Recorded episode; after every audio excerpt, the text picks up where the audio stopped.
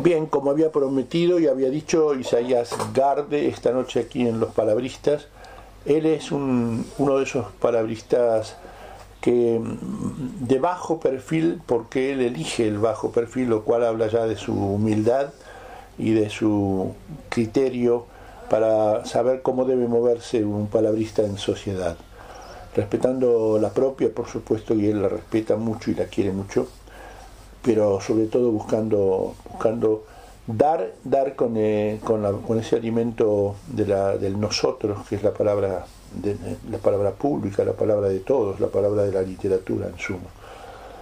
Isaías Garde tiene una biblioteca digital que yo recomiendo, que tiene como nombre Ignoria, lo cual también es un matiz más de su personalidad porque él se atribuye una ignorancia que no tiene, y en todo caso tendría también la pureza del ignorante, que es muy bella, ¿no es cierto?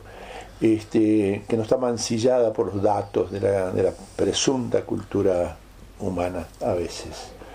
Él tiene también algo, un, un, lema que también lo retrata, como es autodefinirse un tonto por osmosis, que es bellísimo, bellísimo, y que está así al pie de su, de su blog, que como digo recomiendo. Él es un hombre que vive para la palabra desde muy joven, empezó a escribir ahí sobre los 16, 17 años adolescente y no paró. Pero no solamente es un, hombre del escribir, sino también es un hombre que enseña el escribir.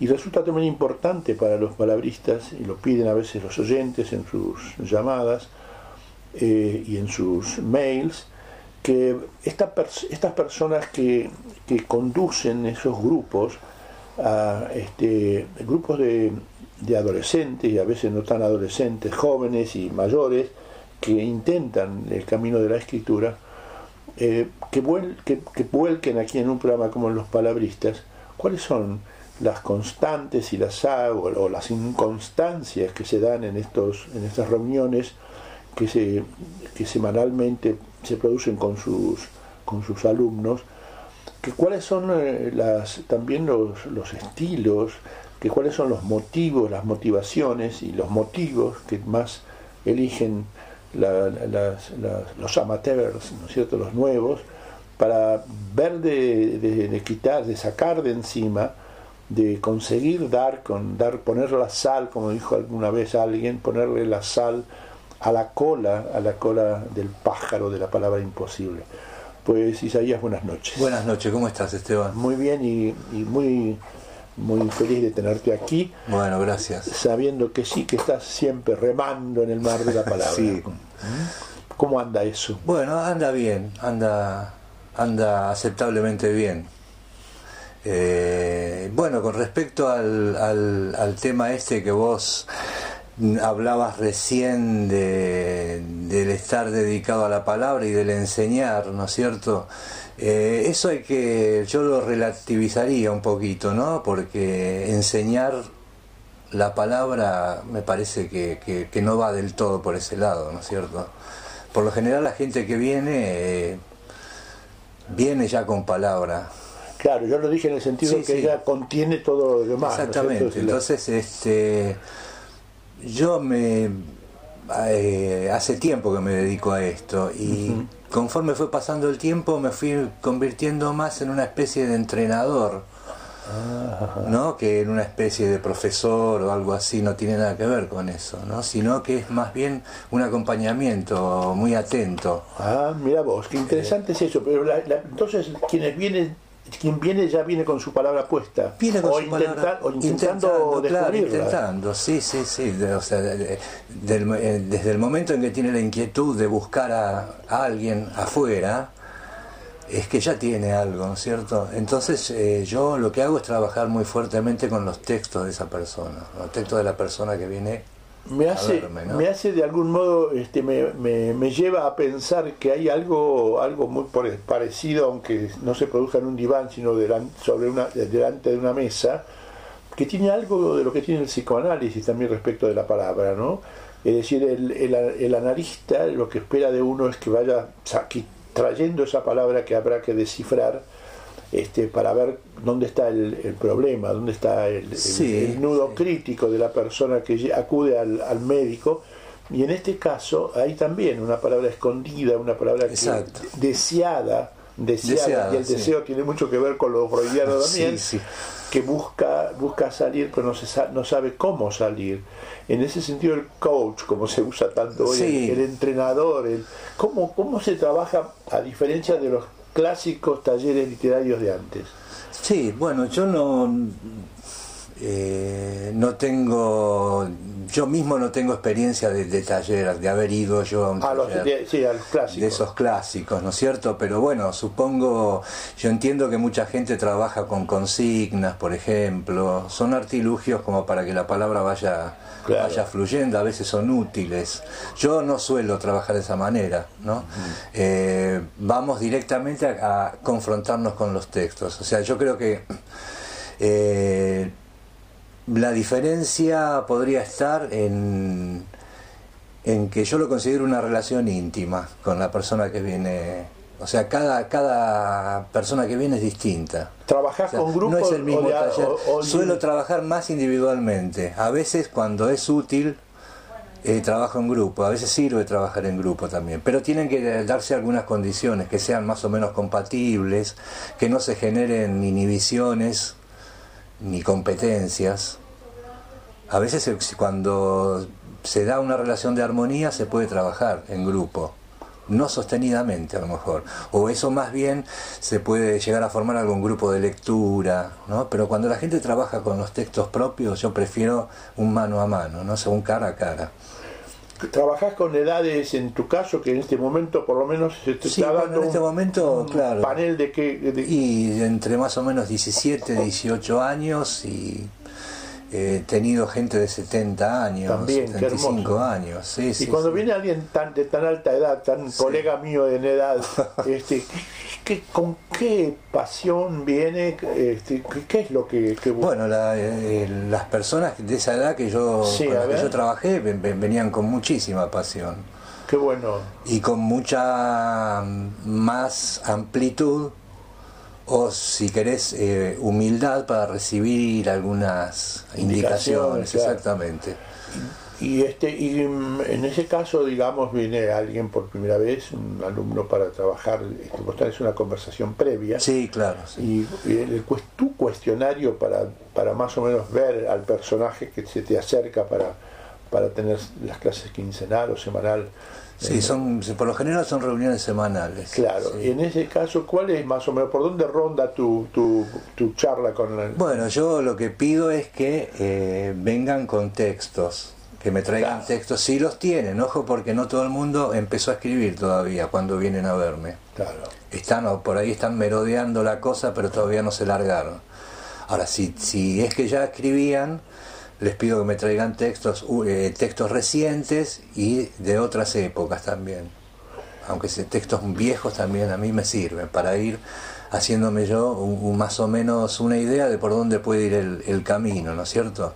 Si tuvieras 18 años y fueras a lo de Isaías Garde como uno, uno más, ¿no? Sí. Fueras a tu propio taller, ¿no? Sí. ¿Qué le contarías a Isaías Garde de cómo que estás haciendo a los 18 años de tu propia vida?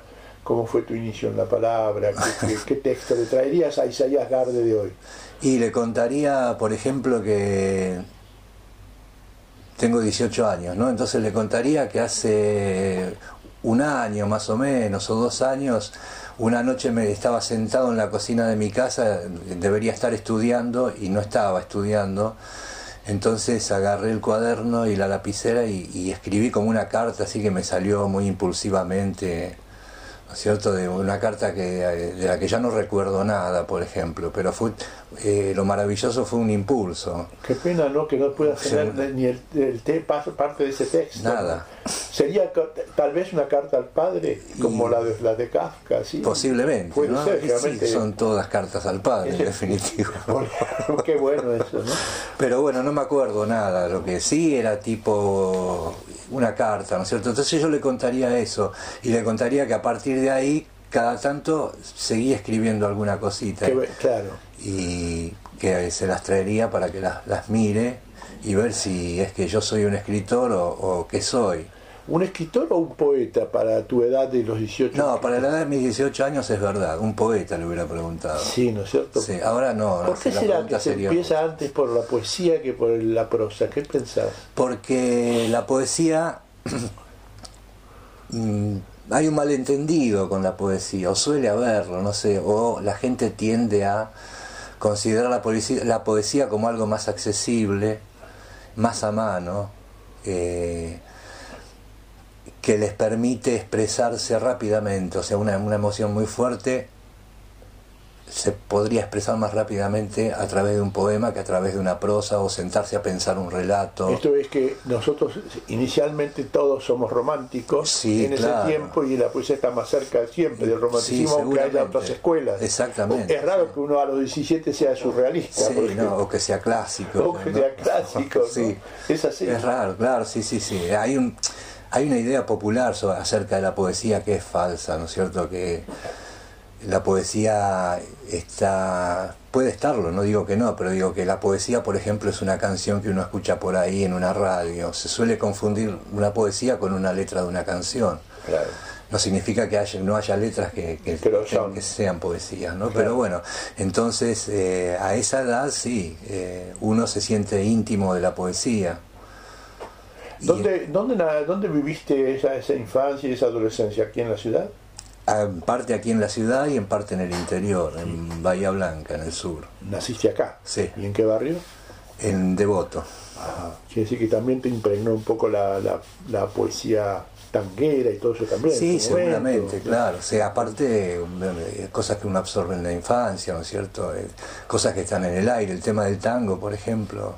Claro. Yo no sé, no supe que me gustaba el tango hasta que yo era muy grande. Bueno, eso es lo que dice. el- cumpliste era Cumplir lo de al Troilo. pie de la letra. Lo que Troilo. Exactamente. Sí, sí, sí. sí.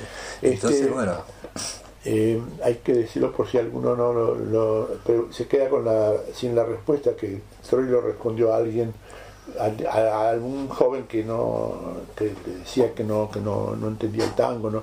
que Troilo lo que le dijo, no te preocupes, ya el tango te espera. Te espera, Te- claro. Parece que después de, te espera después de la esquina de los 30, Sí, ¿no? por más ahí, o menos, ahí los te- 30, los te dice, 40. "Oíme, estoy acá, ¿no? sí, sí, sí. Qué bueno es eso, ¿no? Eh, sí, claro, eh, hay, hay un color ahí que uno... Sí, es cierto que hay un Lo color, tienes. hay un bello color. Sí. Isaías, y decime por favor, y en esas lecturas que, que te movieron así un poco el, el ánima y el cuore en ese tiempo inicial, ¿no? ¿Cuál recordás todavía? Y de las primeras Las que vos sabés que, tuvieron mucho impacto en vos. Sí, tu- tuvo mucho impacto en mí. eh, en- eh, yo estaba en la secundaria, incluso antes de haber escrito cualquier cosa. Tuvo mucho impacto en mí Bradbury, por ejemplo, Ah, Ray. Bradbury, que yo lo considero un gran escritor, Enorme, eh, fuera de serie, un escritor extraordinario, aún hoy, cada vez que lo leo. Como me narrador y como poeta, Como ambas poeta, cosas, claro, un sí, universo. Bradbury, ¿no? Una prosa eh, inevitablemente ligada a la poesía, Sí, sí. a la mejor poesía norteamericana, muy cercano a Emily Dickinson, Por ejemplo. por ejemplo, ¿no es cierto? Entonces yo recuerdo que eso fue un primer impacto. Eh, Es algo que ahí yo empecé a ver que leer era otra cosa, que no era leer cualquier cosa, sino que había autores que había que medirlos con otra vara, ¿no Que se salían de la palabra. Sí, sí, exactamente. ¿no? Sin entenderlo del todo todavía. En ese sentido, lo poético me impactó inmediatamente. Por lo incierto, por ese temblor incierto ¿no? que tiene la palabra poética. Por ejemplo, en Crónicas Marcianas, el último, el, el relato que cierra esa colección. Recordar, tiene- recordar la trama de ese relato, no, no me acuerdo cuál El es. relato que cierra esa colección es eh, uno que habla de una casa automática que sigue funcionando aún cuando ya la humanidad desapareció, ¿no es cierto? Sí, sí, ¿no? Se nos cuenta esas Sí, ideas claro. Que hoy están, hoy se está, se habla después, pero vamos, vamos a hablar un poco más adelante, se habla de lo, como, como que lo fantástico está impregnando la prosa contemporánea, Sí. especialmente en nuestro país. ¿no, Sí, sí, no sé si como, como respuesta a una ola que también es de Occidente, es decir, lo fantástico por encima del realismo es decir, Exacto. eh, balsaciano. ¿no? Sí, sí. Este, y yo creo que el rescate de Bradbury entonces es inevitable, porque si hay alguien que trabajó la prosa fantástica es él. ¿no? Sí, exactamente, es, literatura fantástica. Quedó Bradbury bajo la etiqueta de la ciencia ficción, cosa que no le hace justicia de no ninguna le hace manera. justicia, ¿no? claro, eso fue una una etiqueta provisoria que quedó, no, no, tiene nada que ver con lo, con lo que es Bradbury íntimamente. Bueno, entonces en ese relato que te decía, por ejemplo, yo iba a hacer el enlace con la poesía norteamericana, por ejemplo. Es el de esa casa, ¿no es cierto?, que se persiste, aun cuando ya la humanidad no está más, abre con una, con una cita de Sarah Tearsdale, que es una gran poeta norteamericana de principios del siglo XX, y que dice ¿Cómo se llama? Perdón, yo no Sarah Tearsdale. Sarah Tearsdale. Ah. Eh, y ese, ese, ese poema que Bradbury eh, hace notar ahí es uno que dice vendrá la lluvia suave y el olor de la tierra es una lírica muy hermosa ¿La recordás? No. Todo completo no, me acuerdo. Pero, por ahí empezaba. Sí, sí, ahí empieza con ese epígrafe y bueno, después... Ajá, era el epígrafe del Está ese, eh, ese... Desarrollo. Claro, o es que el cuento le fue inspirado por eso o aprovechó muy bien para intercalar la cita, porque están muy amalgamados en el sentimiento que inspira ese relato, ¿no es cierto? Usted se ha especializado en poesía norteamericana, ¿no? Bueno, especializado... Digamos que Yo no estoy especializado en nada. No, es bueno que lo digas así también porque habla de tu... Sí, es respetable. Eh, me gustó, me gusta, y es eso. Entonces, como a mí me gusta, eh, le dediqué mucho tiempo y estoy haciendo traducciones también de poesía norteamericana. ¿Vos has traducido a Marian Moore? Sí, algunas, algunas cosas. Sí. Marian Moore es, es, una montaña, ¿no? Sí, sí, sí, es una poeta extraordinaria. Y ella, ella, también así un poco, también hay un costadito en la Simborska, en la polaca, ¿no? Uh, bueno, en la sí. pero en, en Moore lo que hay es, es casi como como hay en Lucrecio el tema de la naturaleza, el tema de la ciencia está en Moore, ¿no? Porque Moore de pronto se mete a trabajar con ecuaciones, ¿no? Sí, sí, sí. Tiene, no, hay, un, no, le hablas un poco a la... Y bueno, en María Moore, por ejemplo, hay, hay, una impronta clásica muy importante. Clásica en el sentido de, una ordenación muy racional de sus temas, de sus imágenes, de sus conceptos, pero todo eso está sacudido por una lírica tremenda, que es conmovedora. Entonces termina armando unos artilugios muy convincentes. ¿Recordarías algo? No, en este momento. No, pero yo, voy a, yo voy, a, buscar. Claro. Eh, decime, por favor, y, Mark Strand está seguramente. Sí, también. Ahora, justamente estoy con un texto de Strand traduciéndolo es dificilísimo de traducir. a mí me resulta difícil, ¿no? Pero es muy complejo. Es muy complejo. Las enunciaciones eh, así tan simples suelen ser muy complejas. ¿Ha, publicado últimamente algo así como un léxico algo así temático? Este, donde baja de la A a la Z y cada, cada, cada, un, cada letra tiene una elegida una palabra comenzando con la A, tal palabra y así se, va, desciende por el, por el abecedario hasta la Z o asciende hasta la Z, siendo misterio eh, asciende. Sí, sí, sí. Y he visto unos fragmentos de eso que son realmente de maravilla. Y decime, volviendo un poco al... Salimos y entramos en el taller o lo como se llame en el caso, hoy se sigue llamando taller, que tiene tanto que ver con el automovilismo. Un poco sí, raro. Sí, sí, es muy raro. Como si uno fuera. Sí, lo que pasa es que eso, eso remite, taller remite a un oficio, ¿no? Y yo creo que tal vez sea un poco, haya decantado eso de taller literario en el sentido de que los literatos se sentirán un poco culpables de no ejercer ningún oficio. Entonces se apropiaron de la palabra taller. Pues, está bueno, eso está bueno. Pero bueno, sí, yo lo llamo taller por una cuestión de que es más fácil de entender más o menos para dónde va lo que hago, ¿no? ¿Y qué te vienen más, poetas o, narradores? Eh, poetas. Poetas más que narradores. Sí, es que hay más poetas. Todo el mundo es poeta. Todo el mundo no lo sabe. Y no lo sabe, o sí lo sabe, o, no sé, o dice saber, o cree saberlo. Qué curioso eso. Es cierto lo que decís que todo el mundo es poeta, ¿no? Pero también es cierto que mucha gente lo ignora y no se, no, no no se lee a sí mismo como tal poeta. No, seguro, si hay gente que se ignora. Ahora yo te estoy haciendo un chiste en realidad. Claro. Porque, digamos, vos podés salir a la calle, ahora si bajamos juntos a la calle, nos vamos a encontrar de acá a la esquina con cuatro o cinco poetas seguramente, Seguramente. inevitablemente. Seguramente. Es mucho más difícil encontrarse con un violinista o con un chelista. Sí. ¿Por qué? Porque según ese concepto que hablábamos hoy de la poesía, ese falso concepto, la poesía, como se entiende popularmente, no tiene ningún requisito, basta con escribirla. Claro. Entonces todo el mundo es poeta en ese sentido. Está Ahora, si vos querés tocar el chelo, tenés que ir a aprender. Está bien. Es más difícil autodeclararse chelista. Esto me recuerda, a- no sé si habrás leído alguna vez, el- el- era compañero mío en Clarín, en el- joven, este Daniel Giribaldi, Ajá. un poeta que trabajó mucho, y publicó mucho en Poesía Buenos Aires, Sí, sí, sí, en, esa- en ese trabajo maravilloso de, de Raúl Gustavo Aguirre y de, y de este, nada menos que de este hombre fabuloso de la claridad. este, Edgar Bailey. Edgar Bailey, que era Daniel Giribaldi, como digo, y Daniel Giribaldi hacía la poesía más moderna, como podía estar, ser la poesía de ese tiempo, donde expresaban mucho René Char, René Menard, todos esos poetas que eran un poco los monjes de Poesía de Buenos Aires. Él hacía esa poesía eh, modernísima, que un, un surrealismo superior, digamos, este, con la más, este, eh, la más, la, la más pura eh, poética del, del lunfardo, volcada en el más riguroso continente este, métrico, este, de, de, por ejemplo, los sonetos. Él tiene un libro famoso que se llama Sonetos Mugres Sí, hecho escandido los versos como corresponde y todo, y, este- y todos hechos en lunfardo. Y él decía, de mucho humor, a, a- a propósito de lo que vos señalabas recién respecto de los poetas, dice, qué curioso, dice Esteban, ¿te diste cuenta que en, en la Argentina hay muchos poetas y pocos poetas a la vez?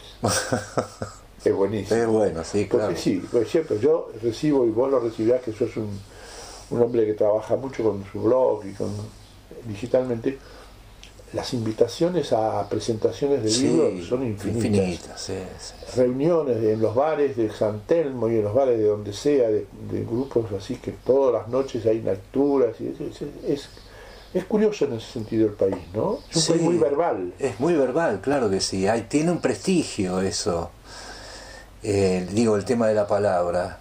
Tiene un prestigio, por lo menos un prestigio, digamos, sin, si querés no oficial, pero hay una gran masa de gente que se siente eh, identificada con la palabra, se siente como que vale la pena ejercerla, ¿no es cierto? No- a lo mejor no saben muy bien por Qué bueno lo que decís. Ojalá Sí. que sea así y que sea cada vez más así. Y vos, como decís vos, tenés este todos los días tenés lecturas y reuniones y presentaciones y pero lo que vos quieras, hay de todo.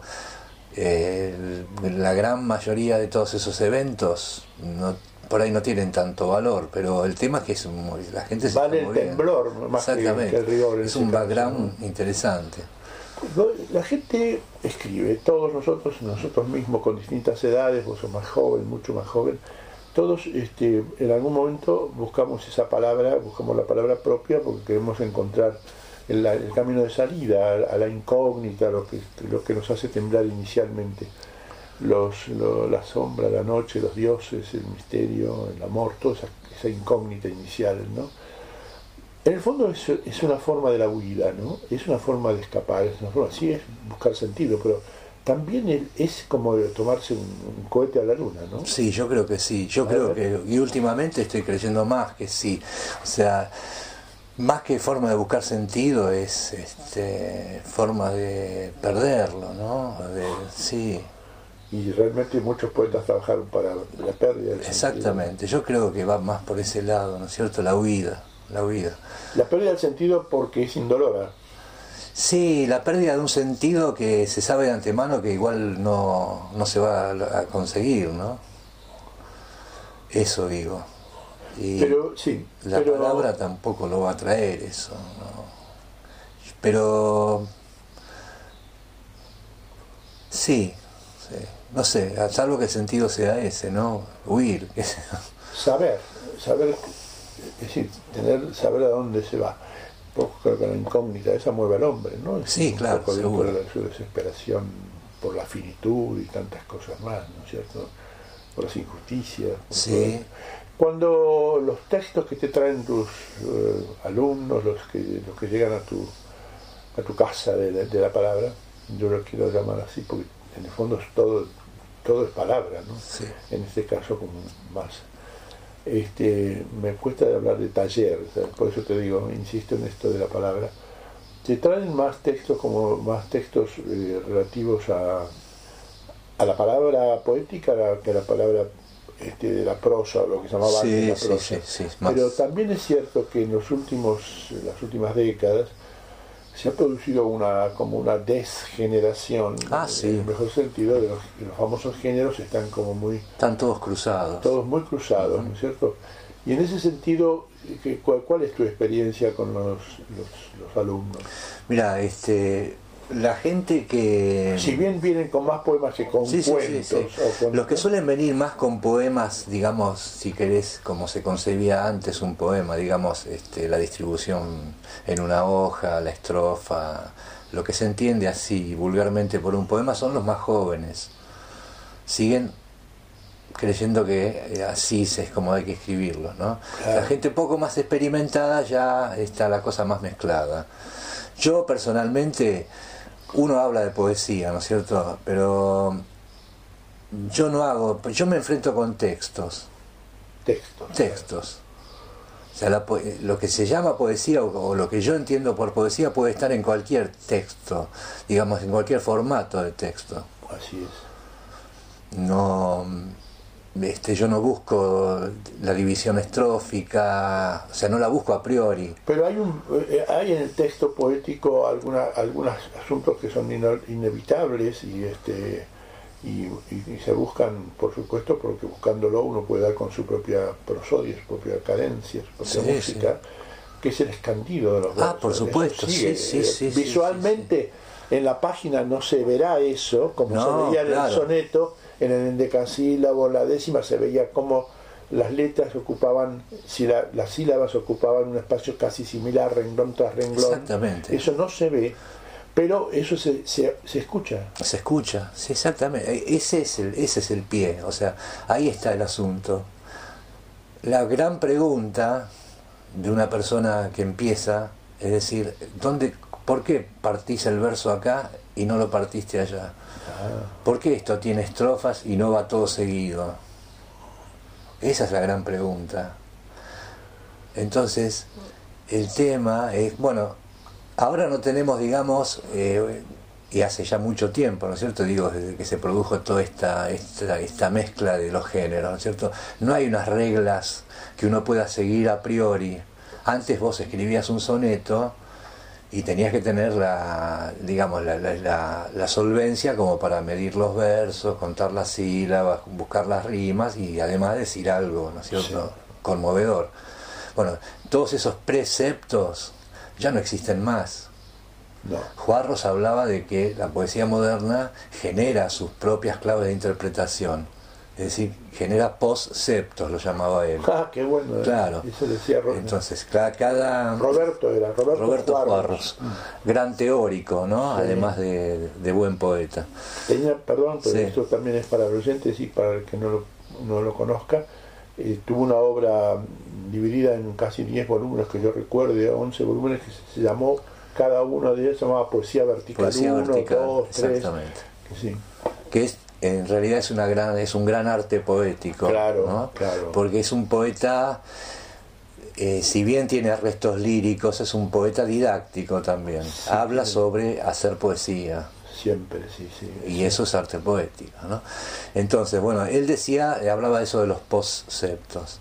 Entonces eh, yo considero que la clave efectivamente está en el propio texto. O sea yo puedo, y de hecho creo que sucede así, se arranca con una especie de, de, plasmación así medio bruta ¿no? y un poco violenta, la idea se me ocurrió, la soñé, no, se me disparó algo y lo anoto.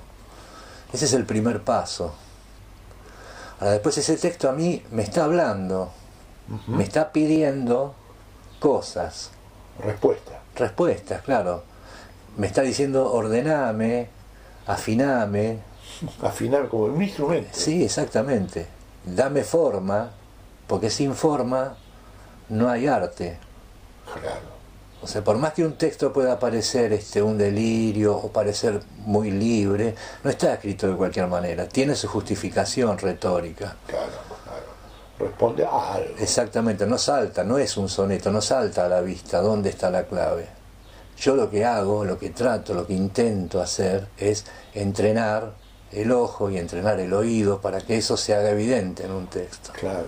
Y así, de, de hecho, se trabajó la poesía a lo largo desde los trocaicos y los iniciales, este, los yámbicos, ¿no? Así la, la poesía fue yendo de boca en boca en su primer tiempo. Sí, seguro, Milimetrada, así, para poder ser re- recordada y guardada en los tiempos, como se guardó. Exacto. Ahora, ¿y qué pasa cuando vienen ya con no, no con un texto poético, sino con un texto que presume de narrativo? Sí, Y allí, ¿qué distingue al texto narrativo hoy? Eh? sí, sí. Porque sí. en el fondo pareciera que los poetas se han puesto prosistas un Sí. poco y los, y, los, y los prosistas un poco poéticos. Sí, es posible. algo de sí, eso, ¿no? claro, es lo que tiene también que ver con lo que decías vos hace un rato del tema de del tema de la literatura fantástica que, que sobre todo en este país dijiste y me, yo estoy de acuerdo. eh, se, se practica bastante, ¿no es cierto? Eh, para mí lo que distingue un texto poético de una prosa es eh, la intensidad de la concentración del lenguaje. Y nada más que eso, eh, digamos, hay muchas clases de prosa también, ¿no? Estoy hablando de la prosa en general y de un poema, contra un poema, digamos. Un poema es, es un piedrazo, es una flecha, es una foto. Ya, lo que estás viendo es lo que es y eso es lo que va a trabajar después en vos. Una prosa, el lenguaje no es tan concentrado. El prosista se toma un tiempo y va montando un escenario. Una película ya no una foto. Exactamente. ¿no? Es algo que va a suceder eh, con otra cadencia. Y algo que nos va a ir atrapando de a poco. Eh, y que obra por eh, acumulación de intensidades. Un- eh, tenés un ejemplo, hoy estábamos hablando afuera del micrófono de Saer, Sae, por ejemplo. bueno, eh, Saer es un maestro en ese tipo de prosa. Es una persona que te va poniendo una cosa, otra, es una especie de goteo que en algún, hasta en algún punto te puede hasta parecer eh, estéril. Ahora vos llegas al final de un relato y tenés la cabeza completamente cambiada, no, sabes lo que te pasó, si es te una planta pegaron. regada por goteo, como decís vos, o sea, que florece finalmente. ¿no? Eso es una prosa, una buena prosa, digamos, una prosa que vale la pena leer, ¿no es cierto? Ahora, la poesía no es un efecto inmediato, es una concentración que casi se da antes de escribirlo. Cuando uno tiene experiencia en el tema, digamos, experiencia, años, qué sé yo, oficio, ¿no es cierto? Mm, Ya prácticamente los poemas le salen escritos. No tiene que ponerse a buscarle tanto la vuelta una vez que ya están escritos. Ya hay una, hay un Pues ya te acostumbras a pensar de una manera. Claro, pensar y a sentir primero Sí, y después sí, por pensar, supuesto, sí. Porque hay un sentipensamiento. ahí, ¿no? Exactamente. Ahora, la persona que es este, que recién está empezando, que no sabe muy bien lo que es poesía ni prosa, Hay un barullo. ahí hay un problema, digamos, un problema entre comillas, ¿no? Es una potencialidad que todavía no está desarrollada. Es claro, claro. Entonces, esa gente, a esa gente le cabe el consejo que también lo nombraste hoy a Edgar Bailey, que él hablaba de estado de alerta y de estado de inocencia. Ah, claro, la inocencia de, de La Bailey. inocencia es fundamental. O sea, con inocencia no quiere decir que seas un tontito ni que No, te no, las no, creas pero todas. estar ¿no? en un estado de pureza. Estar en un estado verbo, de ¿no? porosidad, Claro. Que es lo que va a dejar que la, la idea esa pase.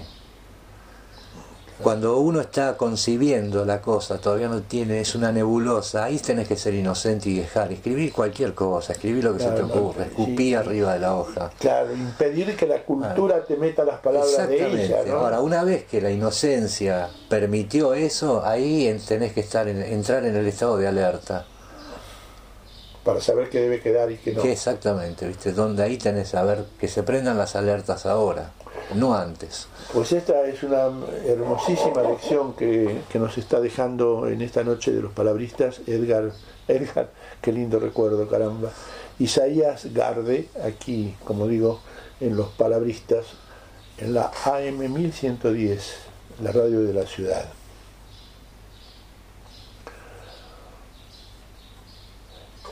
Y así como Isaías Garde, así como este, estuvo Ralph Bradbury entre, entre, tus primeros y actores así definitivos para tu, tu vida y tu elección de lector. ¿Quién, quién ha sido el poeta que te ha, que ha seguido toda la vida? Así? Oh, O los poetas. que- sí, los poetas, ¿no? Algunos, por lo menos. De toda la vida, bueno, muy cercana a la experiencia esa de Bradbury, al poco tiempo de haber conocido yo a Bradbury, uno de los primeros realmente poetas, yo no leía poetas todavía, leía lo que se me presentaba, pero uno de los primeros poetas que yo fui y compré un libro fue Henri Millot, Ah, caramba, no, me- qué, qué- qué buena, claro. qué difícil la pusiste. La pusiste- puse difícil, se me puso difícil la vida en ese momento, porque yo no, no tenía la menor idea. Bárbaro Nacia, recuerdo siempre. Un Bárbaro en Asia, traducido por Borges. Casi nada, los publicó Sur eso, ¿no? Claro, más no se puede pedir. Bueno, entonces compré una antología de Henri Millot, eh, que era la antología, ¿te acuerdas de Fabril, la editora, que la dirigía Carlos Pellegrini? hermosísima. Que tenía unas traducciones extraordinarias. Sacó San John Per, sacó... Sí, claro, claro.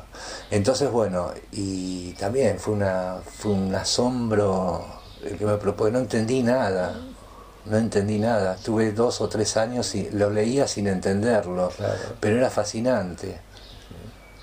Y de un día, de a poco, fui entrando en alguna especie de clave y ahí se me abrió un universo. Bueno, Henri Millot, si bien hoy en día no lo leo tanto, lo llevo siempre, está, lo tengo, está ahí cerquita siempre, siempre.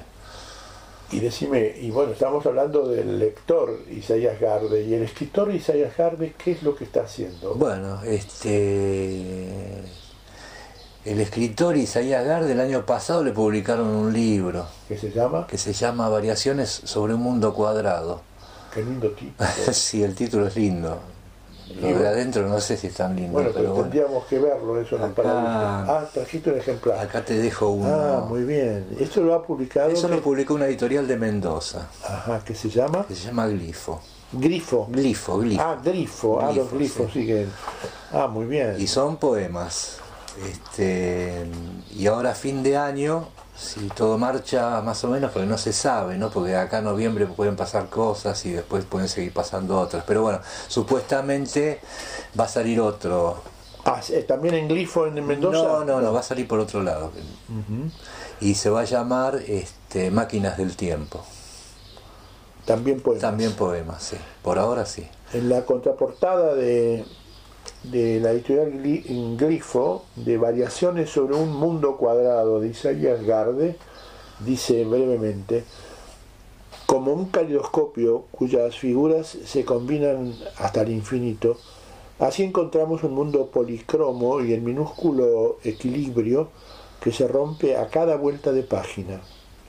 Nuevos perfiles del color, esa es la variación constante que nos propone el autor. Al fin y al cabo, destruir un instante para hacerlo eterno es la tarea del creador y lo logra. Toca cada matiz ya internalizado y lo devuelve con una tonalidad mejor, la más ardua tarea del poeta. Y con sabor a canción, acopia sofistica- acopla sofisticada, cuyo lamento no permite que la tristeza nos trascienda heridas que me hice desorientando a mis redentores. Marcas, esto es del poema Marcas. Sí, ¿no? eso. Bien. ¿Nos lees algo? Bueno, Entonces, este, de este mismo libro, de Isaías Garde te, te leerá ahora a continuación. vamos a ver qué puedo... A ver, vamos con este. Bien, adelante. ¿Eh? Se llama Retóricas, bajo una fuerte superstición. ¿Anochece en todos los seres o solo en mí anochece? ¿Lo estoy diciendo yo? ¿Lo habrá dicho algún chino? ¿Me debe algo mi sombra o soy yo el deudor de su andanza? ¿Con qué mano señalás al pasado? ¿Me quedaré clavado a mi baldosa o entraré dócilmente en esa noche buena? ¿Bajo qué máscara estrenará esta vez aquella voz de alondra? ¿Cuánto dura este hoy? ¿Y qué habrá antes? ¿Y qué hubo después? ¿Qué es lo que se te roba? ¿Y cómo? ¿Y cuándo? ¿Y quién te lo roba? ¿Con cuánto delay entendés los chistes? ¿Soy más estúpido que vos o mucho más estúpido que vos? ¿Flashback o Futuramas? ¿Le importan al idiota? Y si le importan, ¿qué hará con ellos? Bueno. Ahí está la marca Isaías Garde en su libro Variaciones. Sobre un mundo cuadrado. Sobre un mundo cuadrado. Eh, Isaías, y en este tiempo en que, como decíamos hace un, rato, eh, lo fantástico nos está invadiendo, es que lo fantástico está invadiendo también un poco la vida social, no en el sentido este, antiguo de la palabra social, sino en el sentido sociológico. Sí, sí, sí. las sociedades están invadidas de, un, de unos reclamos así, de unos, de unos llamadores eh, curiosísimos que han dejado casi en un pasado fósil lo, inmediato. Eh, y estamos en una novedad que no se sabe hacia dónde va, dónde, pocas veces en la historia última de los 300 últimos años hemos tenido que afrontar como, como especie tanta novedad repentina, ¿no? Sí, sí, sí. Un poco lo que pasa en la literatura, no sé si cómo lo consideras vos, está pasándolo también porque, porque la, física descubrió la incertidumbre, porque la velocidad de, nuestro tiempo eh, se ha, se ha, apresurado casi, aunque siempre es el mismo, pero nosotros corremos más ligero, ¿qué pasa? Y ahí hay, hay, hay, hay como una alucinación, ¿no? Porque está bien, eh, uno piensa yo lo sigo por el lado un poco de la literatura, ¿no? Pero por ese lado quiero que uno piensa el siglo XX como la ciencia el siglo de la ciencia ficción, y lo que posibilitó la ciencia ficción fue, como dijiste vos, los descubrimientos científicos, la incertidumbre, la relatividad, etcétera, etcétera, etcétera. Ahora, eso para mí no explica que vivamos en una literatura fantástica. A ver porque que la ciencia haya descubierto la incertidumbre es un dato, pero ¿qué aplicación tiene en la locura que se vive todos los días? Claro. La incertidumbre en todo caso existió siempre, no estaba descubierta. Y hasta la ciencia. Sí, por eso. Entonces no sé si eso, este, a lo mejor eso eh, generó modas después, ¿no? Que, o, o, clichés que se pusieron en circulación. Eso está bien visto, sí. Y uno fue este, después adoptando eso y sí, bueno, las cosas están, pero están interesantes igual, sí, están muy interesantes. Muy atractivas, cosas, claro. Cosas que se ven en la calle que yo nunca soñé que iba a ver y está bien eso. Sí, hay muchas novedades, eh, hermosas novedades. Hermosas novedades, sí. Bueno, sí, claro. Claro que son hermosas. Seguro que sí. Ahora, es cierto también de que nosotros dentro de un panorama, de un calidoscopio eh, rarísimo, ¿no? Estamos compartiendo el mismo tiempo de la historia con, en algunos casos, hasta con tribus del, primer pasado del hombre. Por ejemplo, hay gente que todavía vive en cuevas, en algunos lugares de África, en cuevas. y, simultáneamente en una cueva de un trigésimo sexto piso de Nueva York también hay un, un hombre que es coetáneo de aquel de la cueva, en el mismo, es increíble. Eso también llama mucho la atención. Este, también cuando hablaba de las novedades nuestras, eh, no estoy hablando de términos políticos, ¿no? sociales. Sí, sí, sí. Este, este, había que también señalar que somos un pueblo bastante favorecido porque comparado con lo que está pasando, por ejemplo, en Europa y en Medio Oriente, con todas estas, estas, estas este, migraciones terribles, tenemos todavía la posibilidad de la música, de la poesía, de ir a, un, a, aprender a escribir. Por ¿Eh? Por ejemplo, a escribir. Puesto en ese contexto es, sí, es bastante, ¿no? Un contraste muy grande, ¿no? A propósito, ¿dónde tienen que, que este, conectarte con tu blog, por ejemplo? Sí, bueno, yo eh, te puedo pasar este mi blog personal donde están, ahí está explicado todo el tema del taller y todo es isaíasgarde, todo junto, punto blogspot.com. y ¿Cómo se llama el blog? Se llama Textos en Transición. Textos en Transición, claro, son los que traen estos alumnos. Y, mis propios textos también. Y también los de cada uno, siempre están en transición. Son, es aquel primer texto que está en transición hasta estos todavía. En el fondo no somos más que un cadáver transitivo. Exactamente. Y exquisito. Genial. Gracias. Bueno, Esteban, gracias muy a vos. hermosa ¿eh? tu charla para los palabristas. Gracias. Gracias, querido.